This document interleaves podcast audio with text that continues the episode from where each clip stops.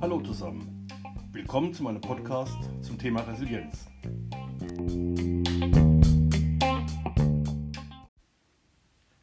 Mein Name ist Christian Braun, ich bin als Trainer in den unterschiedlichsten Bereichen aktiv, möchte heute meine Sichtweise zu diesem Thema vorstellen. In diesem Podcast stelle ich die Säule Emotionssteuerung und Akzeptanz vor. Es geht um den Prozess, bei dem ein Mensch eine als negativ empfundene Emotion so steuert, dass er wirklich eine positive Emotion empfindet. Es geht dabei darum, die Situation zu akzeptieren und anzunehmen. Es gibt im Alltag viele kleine Beispiele, wo wir die Situation wahrscheinlich sehr einfach akzeptieren bzw. annehmen können. Ein Kind hat Zahnschmerzen und schreit. Die Eltern haben Verständnis dafür und reagieren gelassen. Schließlich wissen sie selbst, wie schlimm Zahnschmerzen sein können. Eine Callcenter-Mitarbeiterin hat schlecht gelaunte Kunden. Die Mitarbeiterin denkt zum Beispiel an die schöne Zeit am Abend oder am Wochenende und lässt sich von dem Verhalten der Kunden nicht beeinflussen. Ein Auto fährt auf der Überholspur auf der Autobahn und zwingt den Fahrer zum Abbremsen. Der Fahrer denkt, die Autobahn gehört mir nicht allein und wahrscheinlich ist das Fahrzeug nicht mehr lange vor mir.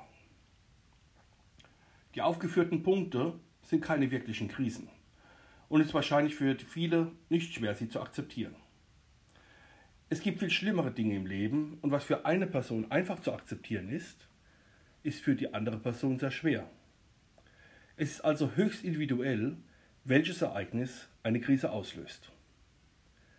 Ich nehme im Folgenden ein Beispiel, das viele Menschen in eine Krise stürzen würde.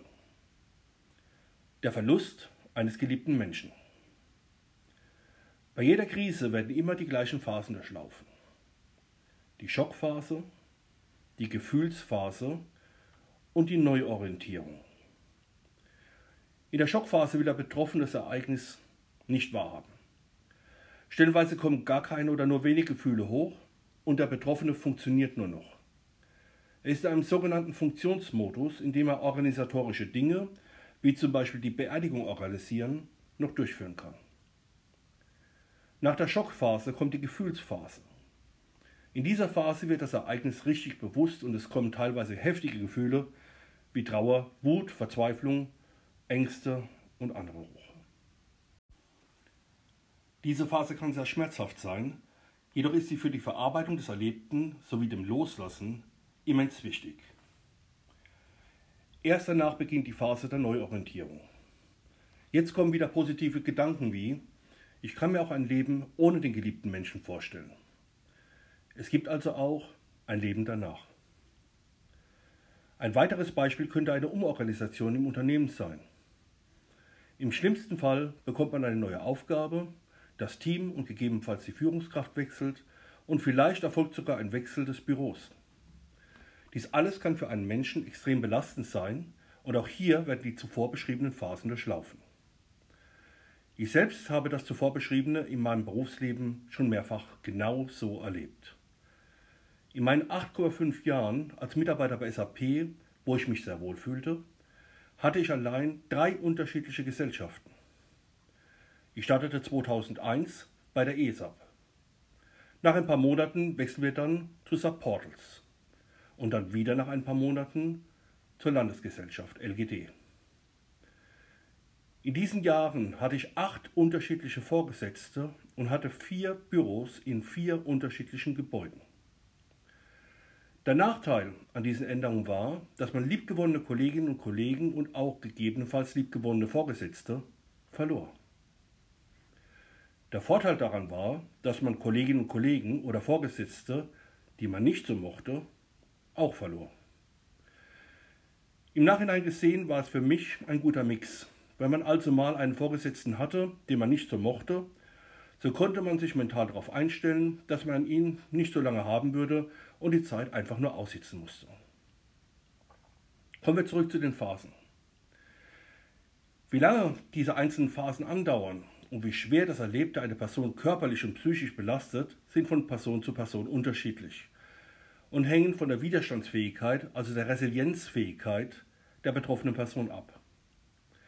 Einige Menschen reagieren mehr auf der körperlichen Ebene, indem sie erschöpft, angespannt, unruhig oder antriebslos sind. Manche haben Schlafprobleme, bekommen Magen, Rückenschmerzen oder Durchfälle. Andere reagieren mehr auf der psychischen Ebene und ziehen sich zurück, sind niedergeschlagen, werden vielleicht depressiv oder bekommen sogar Panikattacken. Die negativen Gedanken kreisen und die Betroffenen kommen dann noch ganz schwer heraus. In seinem Buch Sorge dich nicht, lebe beschreibt Dale Carnegie im Kapitel Segen Sie kein Sägemehl diesen Prozess. Wenn sich ein Mensch über Dinge Sorgen macht, die längst passiert sind, versucht er eigentlich nichts anderes als Sägemehl zu sägen. Einige Comedians, wie zum Beispiel Eddie Arendt, machten sogar einen Sketch daraus. Er wohnte in einem Hochhaus im Erdgeschoss und wollte sich von der Mieterin im obersten Stock, ich meine, ein Hammer leihen. Auf dem Weg nach oben begannen seine Gedanken, um die Mieterin zu kreisen. Sie grüßte nicht mehr, der Sohn war frech und so weiter. Ein negativer Gedanke folgte dem anderen. Stockwerk für Stockwerk wurde es immer schlimmer und schlimmer. Oben angekommen, klopfte an die Tür der Frau. Sie öffnete die Tür und er sagte stinksauer, behalten Sie doch Ihren Hammer. Carnegie gibt den Ratschlag, sobald man registriert, dass man in dieser Spirale ist, einen sofortigen Stopp durchzuführen. Also eine Art gedankliches Stoppschild nutzen und an etwas anderes zu denken. Er nennt es auch Carnegie-Ampel. Wir Menschen können nicht gleichzeitig an zwei Dinge denken. Wir können uns nicht zum Beispiel auf den Eiffelturm konzentrieren und gleichzeitig an unser Problem denken. Im ersten Schritt ist es notwendig, sich der negativen Gedankenspirale bewusst zu werden und dann eine Strategie zu entwickeln, wie man künftig darauf reagieren möchte. Diese Reaktion sollte dann zu einem Ritual werden, als einer bewussten Vorgehensweise in diesen Situationen. Um aus diesen negativen Gedanken herauszukommen, kann es also helfen, etwas ganz anderes zu tun, auch wenn man vielleicht nicht gerade in der Stimmung dazu ist. Eine Möglichkeit wäre es, Sport zu treiben, sofern es nicht gerade Laufen oder Fahrradfahren ist, da es dabei sehr gut möglich ist, über seine Probleme nachzudenken. Bei der Durchführung vieler Sportarten muss man sich auf die Bewegung konzentrieren und kann somit nicht gleichzeitig an sein Problem denken. Voraussetzung dazu ist allerdings, dass man etwas ändern möchte. Ein Sprichwort sagt, wer etwas will, sucht Wege. Wer etwas nicht will, sucht Gründe. Um möglichst schnell wieder zur Normalität zu kommen, ist es gut, einen hohen Resilienzquotienten zu haben und somit in allen sieben Säulen einen möglichst hohen Erfüllungsgrad zu besitzen. Der Resilienzquotient ist im Gegensatz zum Intelligenzquotient trainier- und steigerbar. Für unser Thema Akzeptanz ist es also so, dass eine akzeptierende Haltung gegenüber dem, was geschehen ist, hilfreich ist. Es geht darum zu überlegen, was man tun kann, damit es einem besser geht und nicht, warum gerade einem selbst das passiert ist. Wenn ein Mensch eine Situation akzeptiert und sagt, es ist, wie es ist, und seinen Frieden damit macht, ohne dabei allerdings etwas schön zu reden oder zu resignieren, ist es einer der wichtigsten Schritte der Resilienz. Viele Menschen machen die Erfahrung, dass jedes Ereignis auch positive Aspekte enthalten und sinnvolle Konsequenzen nach sich ziehen kann, auch wenn das zum Zeitpunkt des Geschehens noch nicht erkennbar ist. Hochresiliente Menschen machen sich bewusst, dass es oft nicht in ihrer Macht steht, andere Personen oder Situationen zu verändern und sind deshalb eher dazu bereit, dieses als gegeben zu achten und zu akzeptieren. Sie sind in der Lage, ihre Emotionen besonders gut wahrzunehmen und zu steuern, damit sie die richtigen Maßnahmen ergreifen, damit es emotional besser geht und sie glücklich sind. Glück ist nichts anderes als eine Empfindung, also nichts Materielles. Die Emotionssteuerung ist einer der zentralen Faktoren des Resilienzmodells.